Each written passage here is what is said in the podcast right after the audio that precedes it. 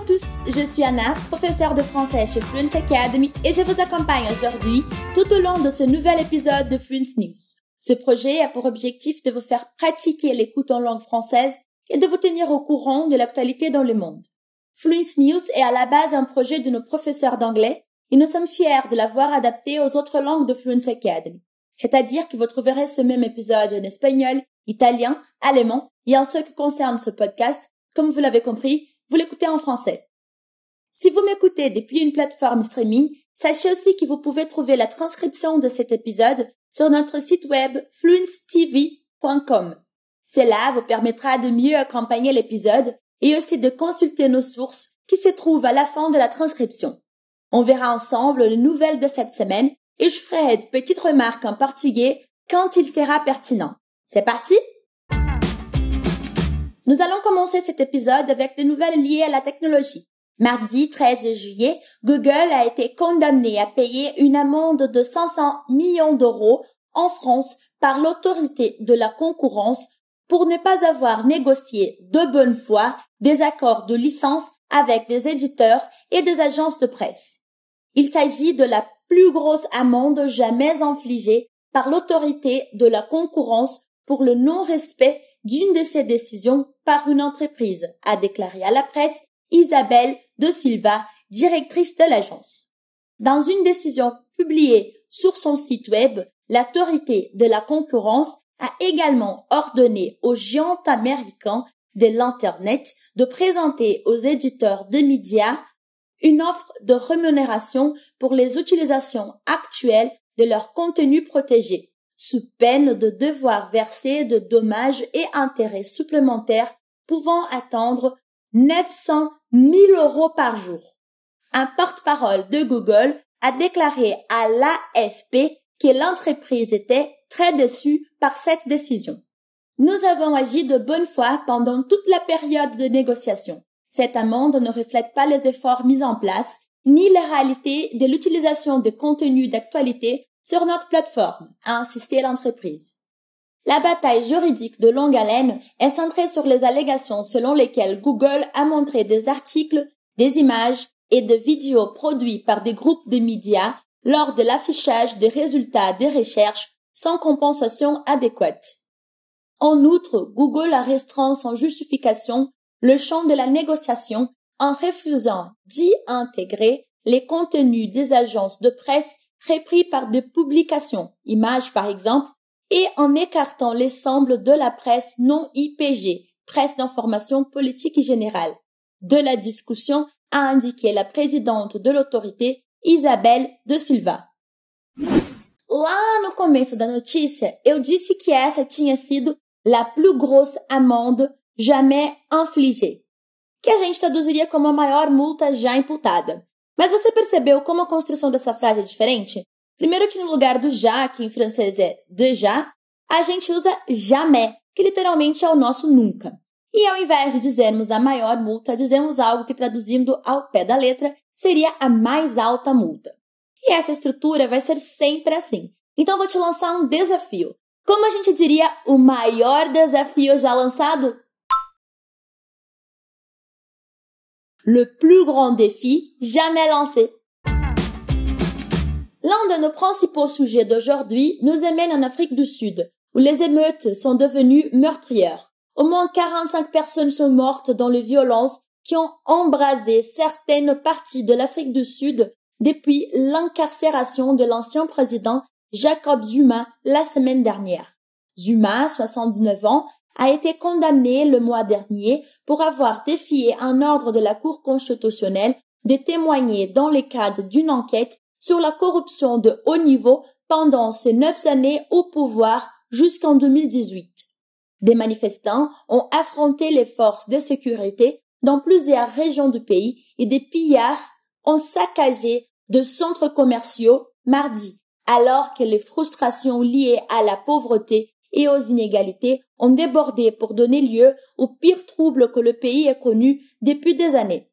De nombreux décès sont survenus lors de bousculades chaotiques alors que des dizaines de personnes ont pillé de la nourriture, des appareils électriques, de l'alcool et des vêtements dans des centres commerciaux, a déclaré à la presse le premier ministre de la province de KwaZulu-Natal, Zile Zikalala, mardi matin.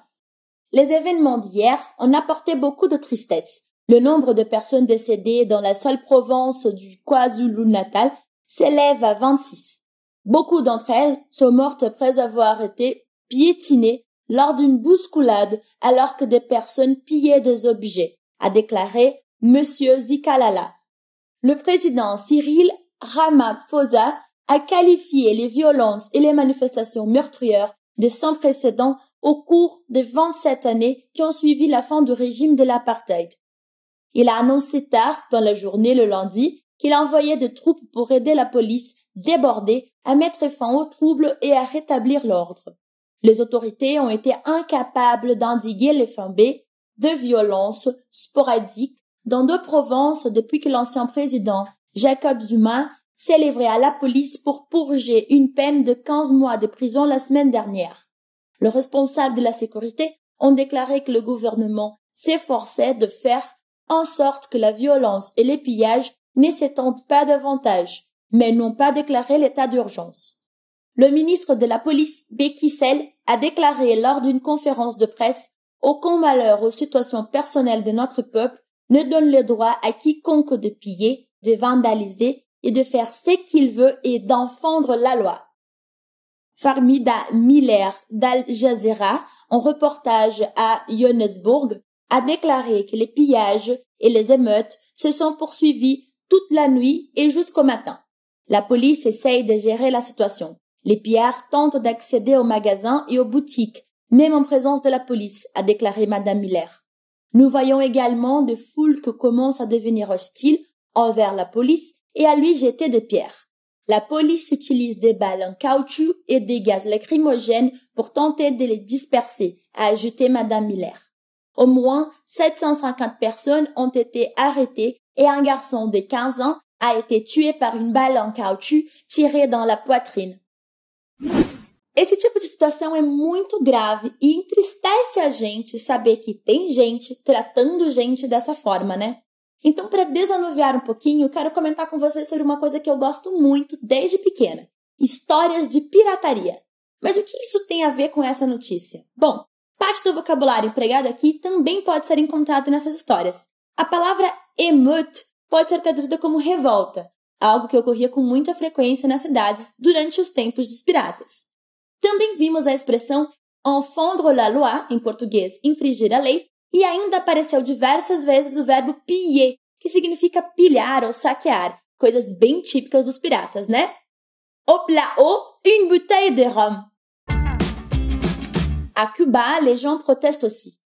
Dans une manifestation sans précédent de colère et de frustration, des milliers de personnes sont descendues dans la rue dimanche 11 juillet dans les villes et villages du pays pour demander la fin de la dictature vieille de plusieurs décennies et réclamer de la nourriture et des vaccins alors que les pénuries de produits de première nécessité ont atteint des proportions de crise et que les cas de Covid-19 sont montés en flèche.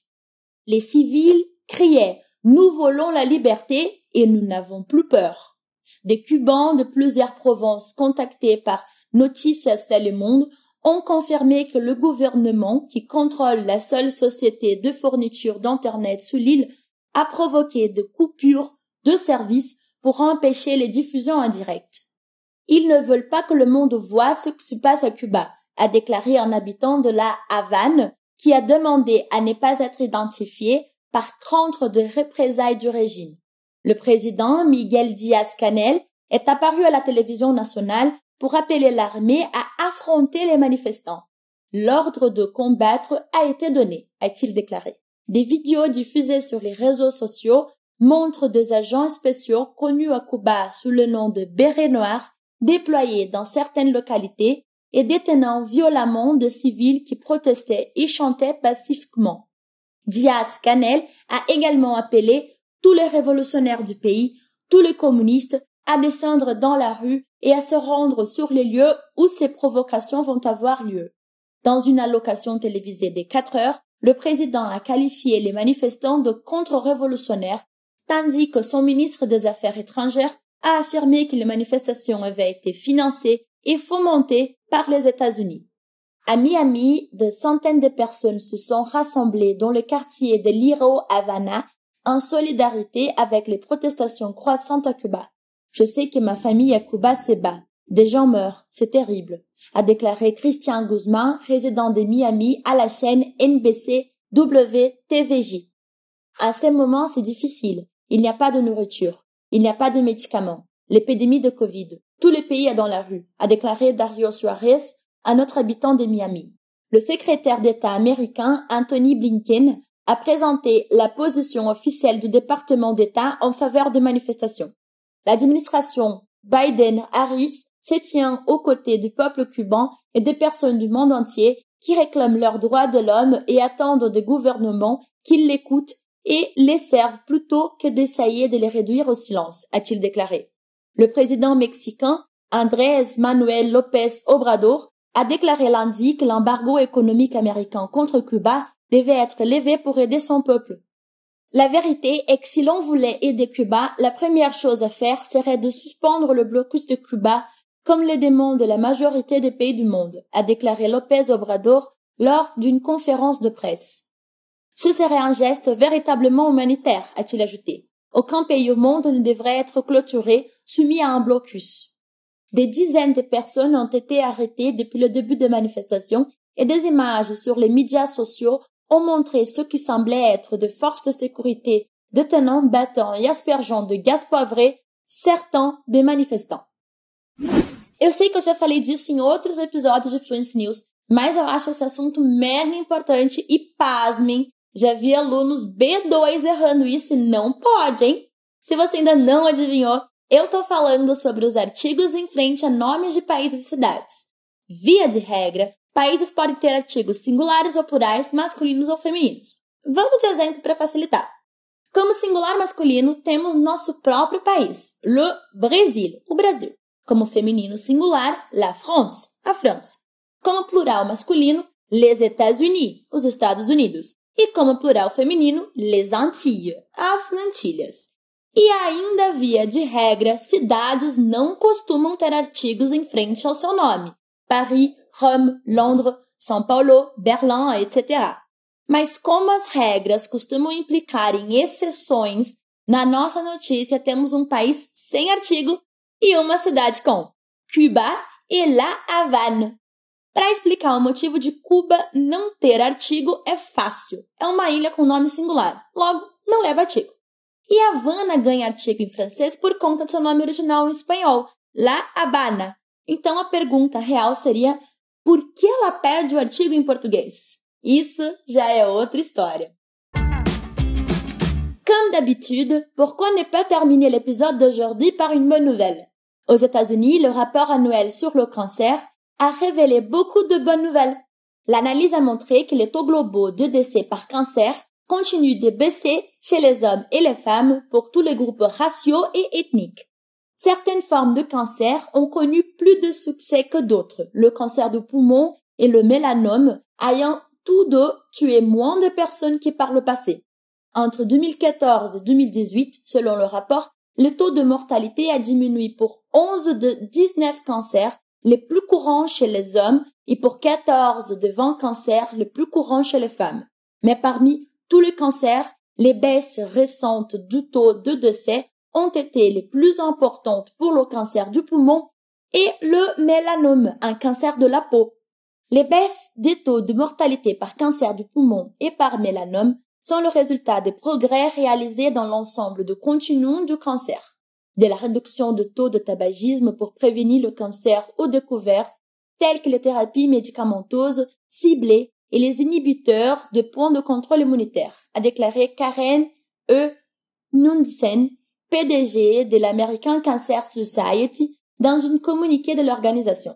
Il est encourageant de constater une baisse continue des taux de mortalité pour un grand nombre de cancers courants, a déclaré Karen Racker, directrice du National Center of Chronic Disease Prevention and Health Promotion de CDC.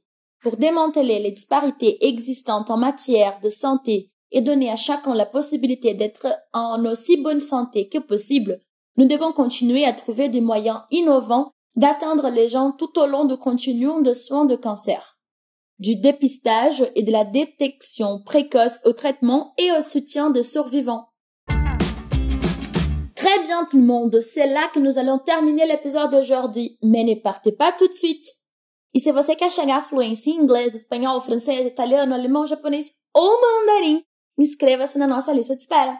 Assim você vai ficar sabendo quando abrirem novas turmas. Desse jeito, você não se arrisca a perder a sua vaga e ficar meses esperando uma nova chance. Para se inscrever, é só apertar no link na descrição desse episódio. N'oubliez pas de revenir la semaine prochaine pour d'autres nouvelles. À bientôt!